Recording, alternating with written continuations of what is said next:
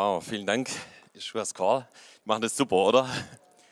Jetzt ist es nicht stark, wie äh, das irgendwie die Anbetung so eingeklammert ist mit dem gleichen Wort. Alles, was Odem hat, lobe den Herrn. Ja, so hat Markus gestartet mit einer richtig starken Anbetung und jetzt hier Jeschuas Call. Ich glaube, es war gar nicht so geplant, aber der Heilige Geist macht es und ich glaube, er will auch dadurch was sagen. Ja, dass wir wirklich gemeinsam Gott ehren. Ja, dass wir ihn hochheben. Amen. Okay, geht's euch gut? Ja, Halleluja. Yes. Ähm, ich habe heute hier ein, eine Predigt mitgebracht, die ich euch weitergeben möchte und äh, die hat die Überschrift Born Again Identity oder Galateritis. Ja.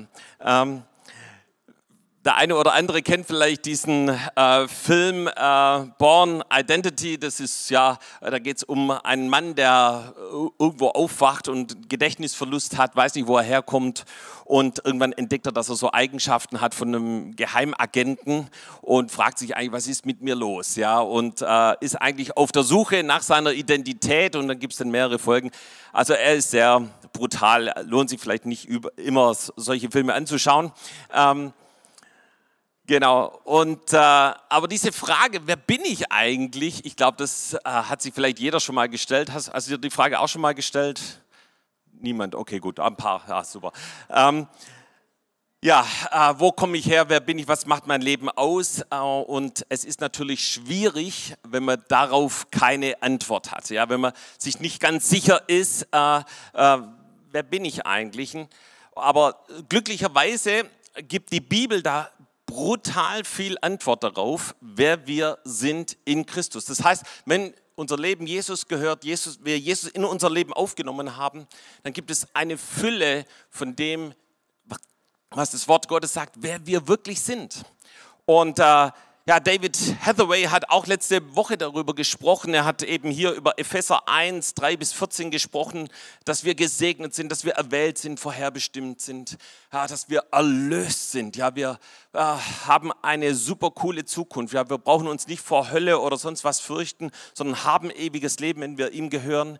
Ja, wir uns ist vergeben, egal welche Schuld und Sünde in unserem Leben ist. Jesus hat es mit seinem Blut äh, reingewaschen, da wo wir es äh, bekannt haben. Und nicht nur das, sondern er hat uns auch zu Erben eingesetzt. Ja? Also die Schwaber lieben das, äh, Erben, ja, gibt es hier ein paar, ja, okay.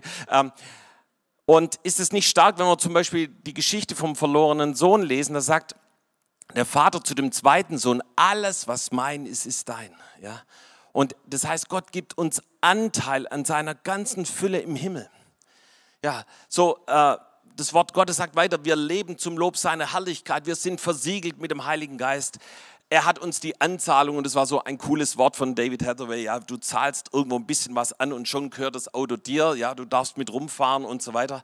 Äh, und genauso gilt es für das Geistliche und wir sind sein Eigentum, wir gehören Jesus und vieles andere mehr. Und dann gibt es natürlich noch solche Papers, vielleicht hast du das auch schon mal gehabt, meine Identität in Christus, ja, eine neue Schöpfung, errettet, teuer erkauft und vieles andere mehr. Und das spricht über unsere Identität, die wir in Jesus haben.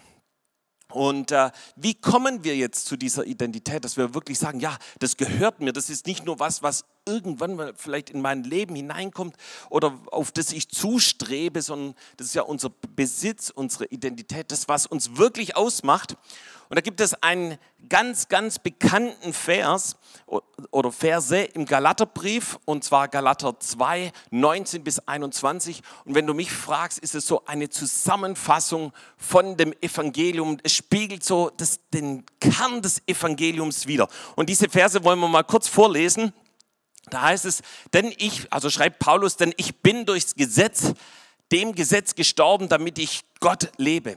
Ich bin mit Christus gekreuzigt. Ich lebe doch nur nicht ich, sondern Christus lebt in mir. Und was ich jetzt lebe im Fleisch, das lebe ich im Glauben an den Sohn Gottes, der mich geliebt hat und sich selber für mich dahingegeben hat. Ich werfe nicht weg die Gnade Gottes, denn wenn die Gerechtigkeit durch das Gesetz kommt, so ist Christus vergeblich gestorben.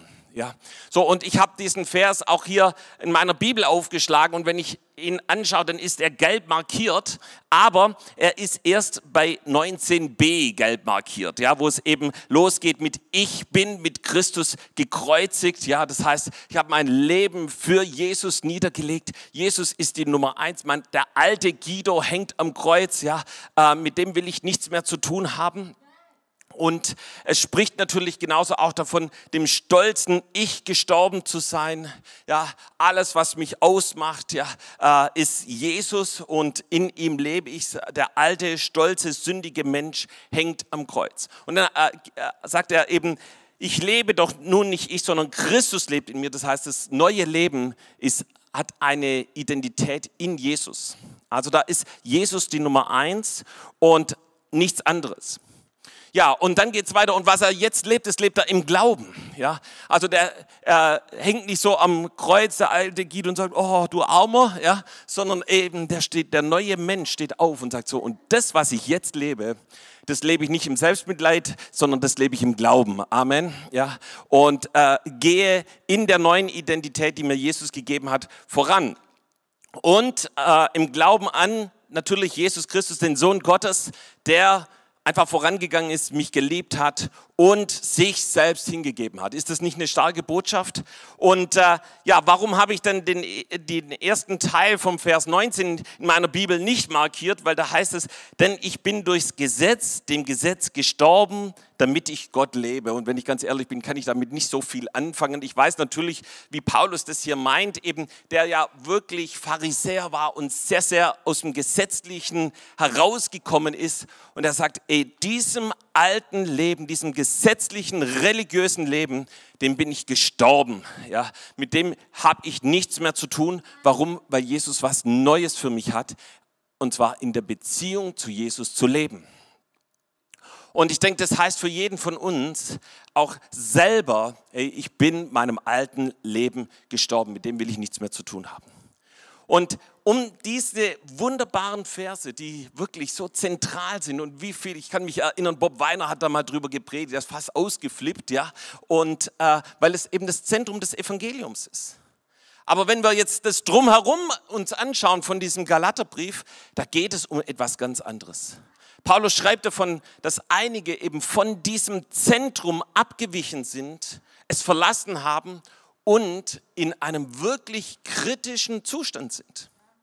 Und so lesen wir zum Beispiel, wenn wir nur ins erste Kapitel gehen, schreibt Paulus, mich wundert, dass ihr euch so bald abwenden lasst von dem, der euch berufen hat in die Gnade Christi, zu einem anderen Evangelium, obwohl es kein anderes gibt.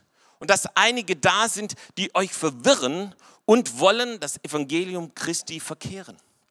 Das heißt, er beschreibt eine Situation, wo Menschen in diese Gegend von Galatien gekommen sind und die Christen abgewandt haben. Eigentlich von diesem Zentrum, was er hier gerade beschrieben hat, wie weggenommen hat, verführt hat, verwirrt hat. Oder dann in Galater 2, Vers 4 geht es weiter. Denn es hatten sich einige falsche Brüder mit eingedrängt und neben eingeschlichen um unsere Freiheit auszukundschaften, die wir in Christus Jesus haben und nicht nur auszukundschaften, sondern heißt es, und uns zu knechten. Ja, die wollten sie wieder unter ein Joch der Knechtschaft bringen. Und ihr Lieben, das, was hier beschrieben wird, und da wollen wir gleich noch ein bisschen tiefer einsteigen, das ist wie eine Krankheit, die sich bei den Galatern ausgebreitet hat. Und lass uns das heute mal Galateritis nennen, ja? Und das Schlimme an Galateritis ist, dass es das Zentrum des Evangeliums angreift. Es versucht dir damit alle geistliche Kraft aus deinem Leben zu rauben, ja, und dich zu verführen. Und ich habe mal nachgeschaut, wenn ich das schon Galateritis nenne, ich bin kein Mediziner, aber es gibt eben für bestimmte Krankheiten die Endungen, die haben bestimmte Bedeutungen. Ja, die Mediziner wissen das bestimmt besser. Äh, also mit der Endung itis ist eine entzündliche Erkrankung oder eine Entzündung gemeint. Äh, Meningitis vielleicht schon mal gehört, so Hirnhautentzündung.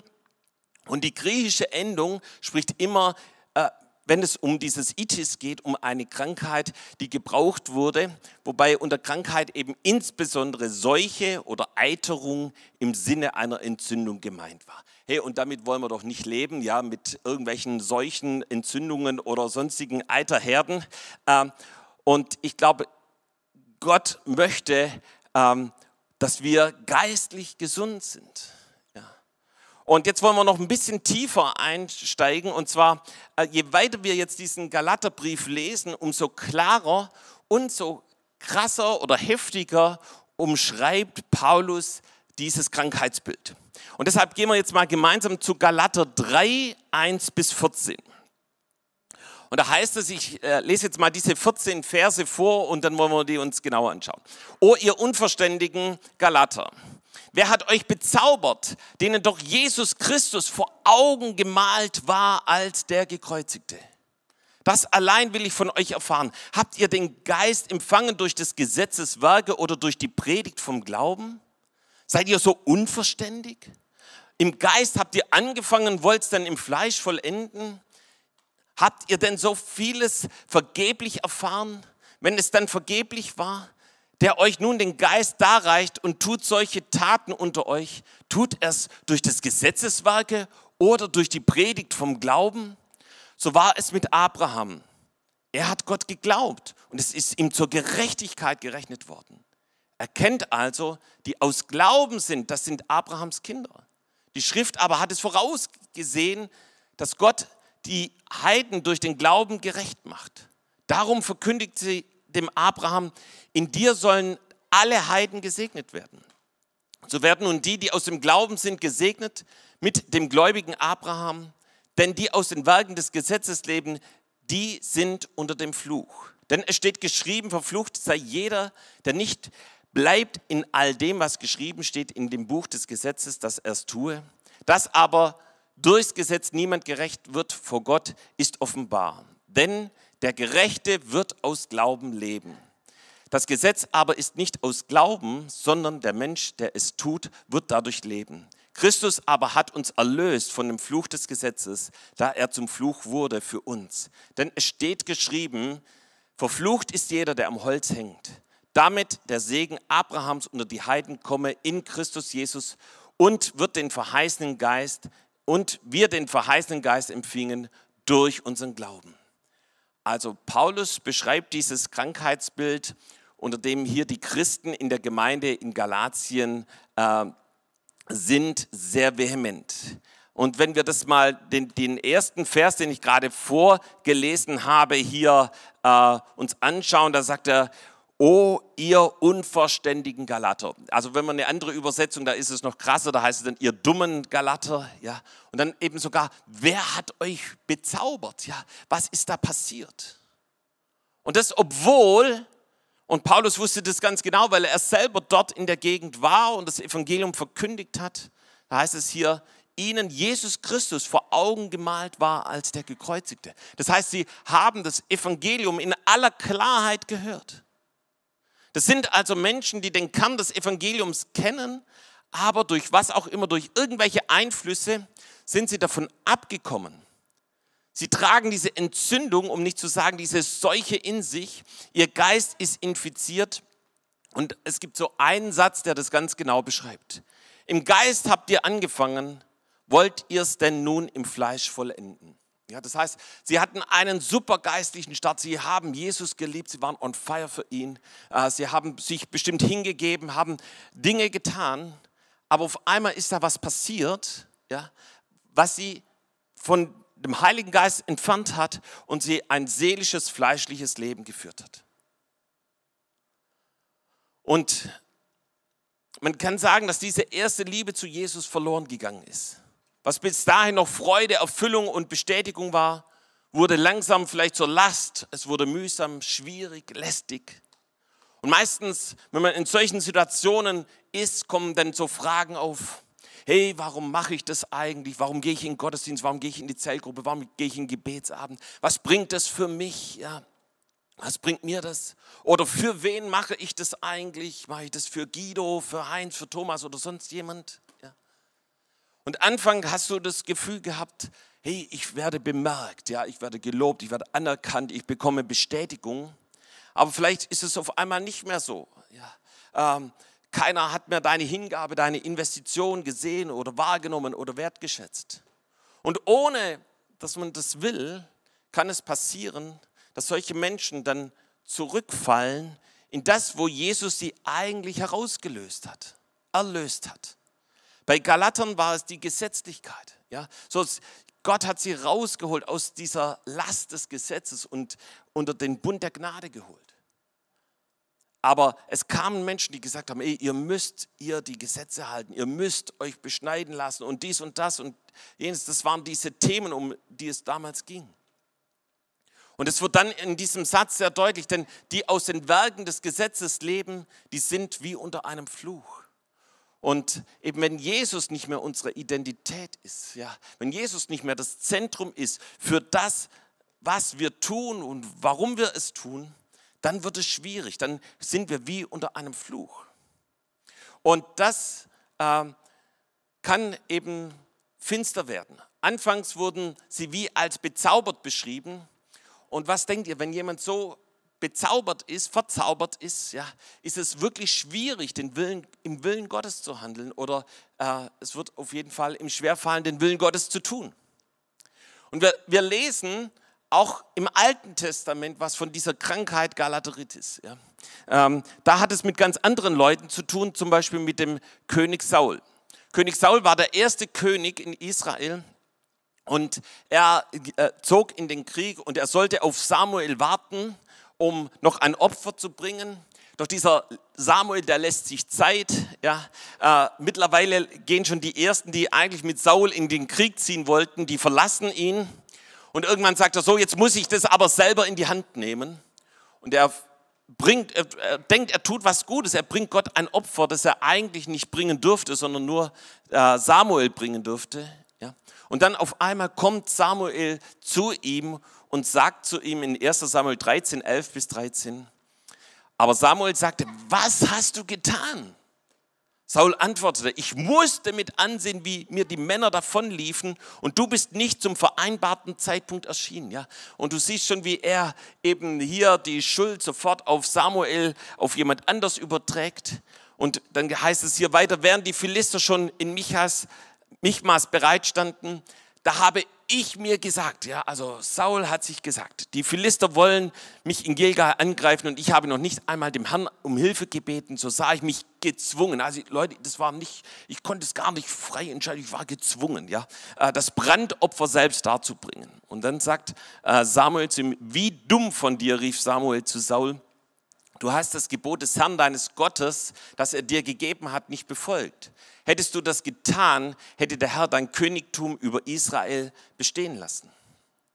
Und dann ein paar Kapitel weiter soll er gegen die Amalekiter kämpfen und den Bann an ihnen vollstrecken.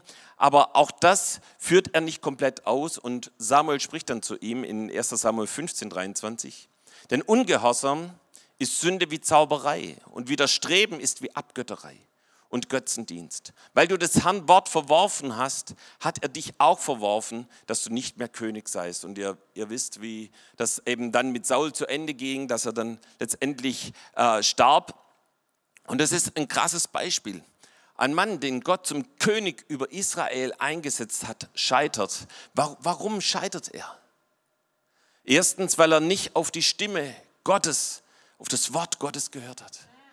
Er wusste, was Gott wollte. Er wusste, dass Samuel dieses Opfer bringen muss. Ja, und dass er es nicht selber tun kann. Aber da, wo wir eben diese Dinge selber in die Hand nehmen, wird es schwierig. So Sprüche 3, Vers 5 sagt, verlass dich auf den Herrn von ganzem Herzen und verlass dich nicht auf deinen Verstand. Und ich glaube, das ist ein Wort gerade jetzt in dieser Zeit, dass wir unser ganzes Vertrauen auf den lebendigen Gott richten. So, zweitens, Saul hat Dinge selbst in die Hand genommen, hat gesagt, so, dann war ich gezwungen, dann habe ich gesagt, so, jetzt werde ich opfern, jetzt werde ich das tun. Er konnte nicht warten auf den Zeitpunkt Gottes. Dann drittens, er hat sich von Menschen abhängig gemacht. Er sah auf die Menschen, die ihn verließen. Und in Jeremia 17, Vers 5 heißt es, so spricht der Herr, verflucht ist der Mann, der sich auf Menschen verlässt und hält Fleisch für seinen Arm und weicht mit seinem Herzen vom Herrn. Ja, auch da ist, ist die Rede, dass, dass es um Menschen geht, die von einem Herzen, das Herz nicht mehr voll bei Jesus ist. Und ihr Lieben, das ist gefährlich. In zwei Verse weiter, in Vers 7, lesen wir dann, gesegnet aber ist der Mann, der sich auf den Herrn verlässt und dessen Zuversicht, der Herr ist ganz egal, in welcher Situation wir sind. Und als nächsten Punkt, er war Gott gegenüber ungehorsam und widerstrebend. Und fällt euch auf, dass bei beiden Textpassagen eben sowohl im, im, im Galaterbrief wie auch hier in den, im ersten Samuel immer wieder das Wort Zauberei vorkommt. Ja. Im Galater heißt es, wer hat euch bezaubert, so schreibt es Paulus. Und in 1 Samuel lesen wir, Ungehorsam ist wie Zauberei. Und die Frage ist, ey, was kann uns denn heute noch bezaubern? Also man denkt ja irgendwie so Geschichten von Hexen und so, das gibt es ja nur in irgendwelchen Kinderbüchern. Ja. Aber was kann uns wie gefangen nehmen, manipulieren, einengen? Und zwar so, dass wir vom Evangelium abweichen oder eben nicht mehr wirklich zu Jesus durchdringen. Und ihr Lieben, solche Dinge gibt es ganz real. Und ich habe das selber erlebt in, vor vielen Jahren, da war ich noch selbstständig und äh, ich habe Seminare gegeben, war Trainer für Programmiersprachen und es hat mir auch wirklich Spaß gemacht. Und ich hatte meistens so ein bis zweimal im Monat ein Seminar mit zehn, zwölf Teilnehmern. Das ging immer von Montag bis Freitag. Und ähm, es war so, dass, dass mir das Spaß gemacht hat und auch den Teilnehmern hatte Spaß gemacht. Die haben mir applaudiert und die fanden das super und cool. Und ich habe da viel Anerkennung bekommen. Und irgendwann hat mich das wie verzaubert. Und auf einmal hatte ich mehr Gefallen an dem, was ich beruflich mache, als an dem, dass ich im Reich Gottes diene.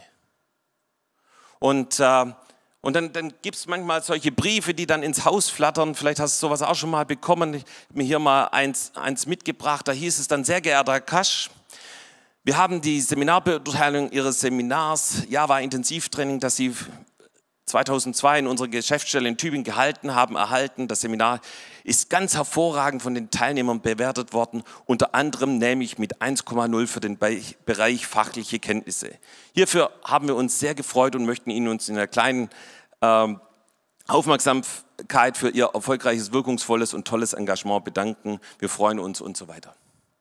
Weißt du, und wenn du sowas bekommst und dann nicht sagst, Jesus, ich weiß ganz genau, ohne dich kann ich nichts tun, dann bist du verloren. Und dann kann dich sowas bezaubern. Und genau das ist passiert und auf einmal, ohne das zu wollen, war ich entfernt von Jesus. Und ich bin so dankbar, dass ich in einem Gebet zu Gott durchgedrungen bin und er mir den Eiterherd meines Herzens offenbart hat und mir gezeigt hat, was eigentlich mein Götze ist, was mich bezaubert hat. Wisst ihr, der nächste Punkt, was einen gefangen nehmen kann, sind Beziehungen. Ja, Menschen, die zögern, ihr Leben Jesus zu geben. Was wird meine Freundin, was wird mein Freund sagen? Oder wird er das verstehen? Und ohne zu wollen, wird vielleicht der Partner wie zu einem Götzen, weil er eine höhere Priorität im Leben spielt als Jesus. Es sind Menschen, die zuerst ihrem Partner dienen und dann versuchen, sie noch es irgendwie Jesus recht zu machen. Was kann uns noch bezaubern? Das alte Leben. Ja, auf einmal klopft, klopfen die Drogen, der Sex, der Alkohol, die Zigaretten wieder an die Tür. Aber ich möchte sagen, Jesus ist derjenige, der dich wirklich frei macht. So, wir lesen hier in Galater, dass es heißt, eben, dass zwei Worte hier immer wieder vorkommen. Das eine hat wir, das bezaubert zu sein. Das andere ist eben dieses Wort, oh ihr unverständigen Galater. Oder in anderer Übersetzung, ihr Dummen. Ja? Und im Samuel lesen wir es genauso, wie dumm von dir, Saul. Ja? Und äh, das heißt, wenn wir also so von dieser Krankheit sprechen, können wir festhalten, dass es eine entzündliche Krankheit ist, äh, vielleicht sogar eine Seuche, die es schon zu Sauls Zeiten gab. So Saul ist daran gescheitert, er musste mit dem Tod bezahlen. Paulus hatte die Hoffnung, und den Glauben für die Galater, dass sie von Galateritis geheilt werden. Wie können wir geheilt werden? Wie können wir aus diesem Zauber herauskommen? Wie können wir in das Leben mit Jesus in vollem Maße hineinkommen? Das, der erste Punkt ist, dass wir zurückkehren zu dem Zentrum des Evangeliums, so wie wir das in Galater 2, 19 bis 20 gelesen haben. Dass du dein Leben Jesus anvertraust. Dass du sagst, Jesus, ich bitte dich um Vergebung für all meine Verirrungen, Abweichungen, Fehltritte, für den Mist, den ich gebaut habe. Aber Jesus, heute komme ich zu dir und nehme dich in mein Leben auf. Ich folge dir hundertprozentig nach. Und das Zweite ist, ja, dass du dich trennst von all den Dingen, die dein ähm, Leben irgendwie von Jesus getrennt haben. Ja. Dass du sagst, so, ich möchte jetzt ganz mit Jesus leben. Ich möchte in der vollen Freiheit, so schreibt es Galater 5, Vers 1, zur Freiheit hat uns Christus befreit. So steht nun fest und lasst euch nicht wieder das Joch der Knechtschaft auflegen. Ja. Und ich danke Jesus für diese Freiheit. Und äh, und wie funktioniert das? Wir, wir lesen dann eben in, in Galater 5, Vers 16 ja, über das Leben in dem Geist. Und da schreibt Paulus, lebt im Geist, so werdet ihr die Begierden des Fleisches nicht vollbringen. Ja. Und dann in den nächsten Versen beschreibt er das, wie wir in dem Geist leben und wie wir dadurch Sieg haben über alle Verführungen des Fleisches. Und dann listet er diese Verführungen auf. Ja. Hey, da ist Unzucht, Unreinheit in Vers 19 bis 21, von Ausschweifung die Rede, von Götzendienst, von Zauberei, Feindschaft, Hader, Eifersucht, Zorn, Zank, Zwietracht, Spaltungen, Neid, Saufen und Fressen. So wie möchte Gott, dass wir damit umgehen? Wir haben es von Paulus gelesen, dass er sein altes Leben zum Todes ans Kreuz gebracht hat. Und ich möchte dich ermutigen, da, wenn du selber magst, da gibt es Dinge, die auf dich zutreffen hier. Ja, vielleicht ist es, ich weiß nicht was, Zorn oder Zank oder Zwietracht. Also du sagst so, der alte Guido mit Zorn und Zank und Zwietracht kommt ans Kreuz. Ja, vielleicht ist da Neid. Dann sagst du, oh, und dieser alte Mensch voller Neid, den bringe ich heute zum Tod ans Kreuz. Ja, vielleicht ist da Unzucht, Unreinheit, dann bekenne das über dein Leben. So dieser, diese Unzucht, diese Unreinheit, das bringe ich zum Tode ans Kreuz. Ich will damit nicht mehr länger leben. Ich mache heute Schluss damit. Weil das ist das, was das Eiter in unserem Leben hervorruft. Ja, das ist das, was diese Entzündungen hervorruft, von dem Paulus hier schreibt. Und dann sagt weiter in Galater 5, Vers 22, die Frucht aber des Geistes ist Liebe, ist Freude, ist Frieden, ist Geduld, Freundlichkeit, Güte, Treue, Sanftmut, Keuschheit. Und ey, das ist das, was der Heilige Geist in dir vorbringt. Das ist nicht, was du produzieren musst und dich anstrengen musst, sondern wo der Heilige Geist in dein Leben hineinkommt. Und auf einmal ist da Freude, ja. Nicht mehr so wie eine Miesmuschel, ja, nicht mehr so wie ein äh, Trauerkeks, sondern du hast Freude in Gott und du bist in der Lage, Menschen zu lieben. Ja, hey, Güte, Treue, können wir zu jedem viel sagen. Ja. Aber das ist das, was der Heilige Geist in dir hervorbringt. Und das Dritte, und ich glaube, das ist eine ganz, ganz wichtige Entscheidung. Du sagst, und das, was ich ab jetzt tue, das tue ich für Jesus.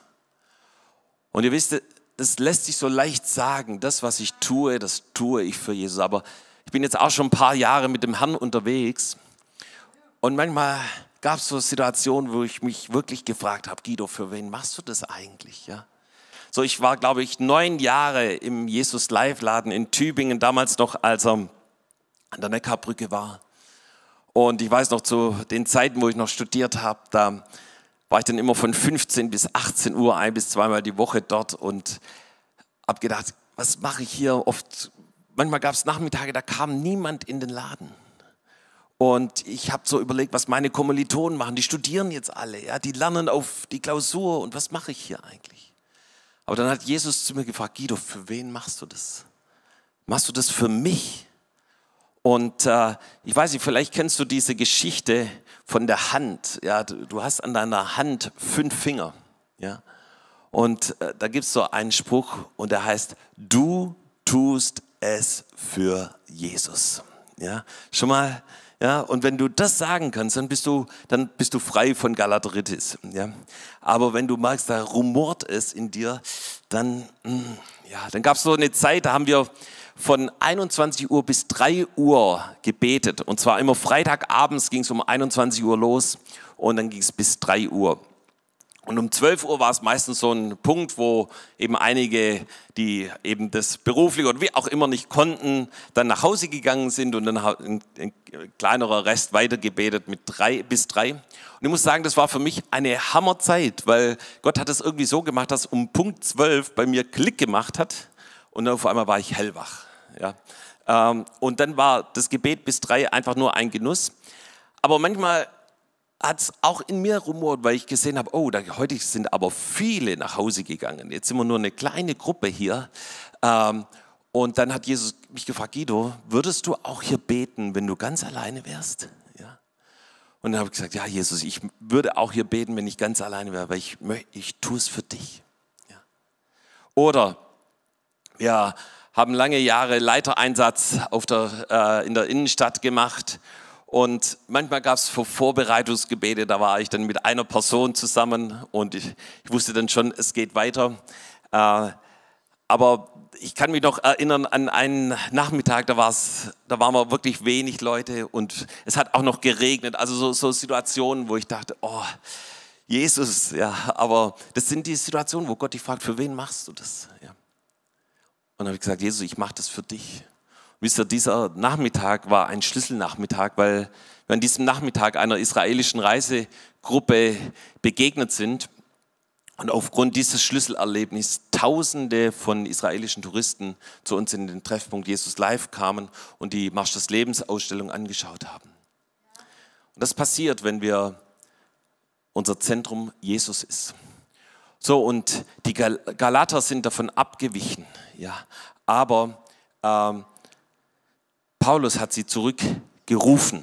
Ja. Und Paulus hat es selber gesagt in Galater 1, Vers 10, predige ich denn jetzt Menschen oder Gott zuliebe? Oder suche ich Menschen gefällig zu sein? Wenn ich noch Menschen gefällig wäre, so wäre ich Christi Knecht nicht. Und ihr Lieben, ich glaube, dass Gott uns fragt, hey, ist dein Leben frei von diesem Eiter? Ja, ist dein Leben wirklich gehört es dein Leben Jesus und tust du die Dinge für Jesus. Ja. So, ich möchte noch abschließen mit einem äh, Zeugnis. Und zwar war das zu der Zeit, da war ich noch ähm, berufstätig bei der Firma Robert Bosch. Und ähm, ich habe da schon immer mal wieder gebetet, Jesus, hol mich da raus, obwohl das sehr, sehr nice war. Äh, ein cooler Arbeitsplatz war, aber irgendwie hatte ich das Gefühl, dass Jesus noch was anderes für mich vorhat. Und irgendwann hat mir jemand ein prophetisches Wort frei weitergegeben und das war ganz kurz, das hieß einfach nur Guido kündige. Ja? Ähm, und das hat mir aber ziemlich getroffen, weil ich dachte, ja, das ist ja doch ein nicer Job irgendwie, ja, mit Absicherung und allem drum und dran.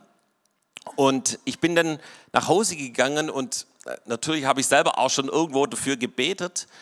Ähm, und ich habe das vom Herrn festgemacht, habe gesagt, ja, Jesus, ich werde das tun, aber ich mache es für dich. Ich mache es nicht, weil das mir jemand gesagt hat, sondern ich mache es für dich. Und ich weiß, ganz egal, wie es danach weitergeht, ob das dann wirklich super cool weitergeht oder auch nicht, ich, ich mache das einfach, weil ich dir gehorsam sein möchte. Und äh, habe das dann gemacht und ich habe dann zuerst mal einen 50%-Job gehabt im, im öffentlichen Dienst, aber das hat dazu geführt, dass Gott mich dann in die Selbstständigkeit und dann später auch in den vollzeitigen Dienst gerufen hat. Und heute bin ich demjenigen total dankbar, der mir damals das Wort weitergegeben hat, weil das auch sehr mutig war. Aber ich wusste, ich, meine Identität, mein Fundament ist Jesus. Und ihr Lieben, ähm, wenn das stimmt, dann kann Gott alles machen. Aber wenn wir das austauschen in Menschen oder in andere Dinge, in Beruf, in Erfolg oder Dinge, die uns davon abhalten, dann kann es dazu führen, eben, dass wir uns dem stellen müssen, wie Paulus das auch hier schreibt. Ey, was ist mit euch los? Hast du die erste Liebe verlassen? Hast du das Zentrum des Evangeliums verlassen? Und ich glaube, Jesus ruft uns heute, einen Check-up zu machen. Ja. Ist Jesus die Nummer eins in deinem Leben? Oder ist es irgendjemand anders? Ist es irgendetwas anderes? Und da, wo wir, wo Jesus die Nummer eins ist, da haben wir diese Born Again Identity, ja, die Identität eines wiedergeborenen Christen. Und es gibt nichts Wichtigeres, nichts Sicheres, auch gerade jetzt in dieser Zeit, als in dieser Identität zu leben. Amen. Komm, lass uns gemeinsam aufstehen, wir wollen noch eine, eine Zeit des Gebets haben.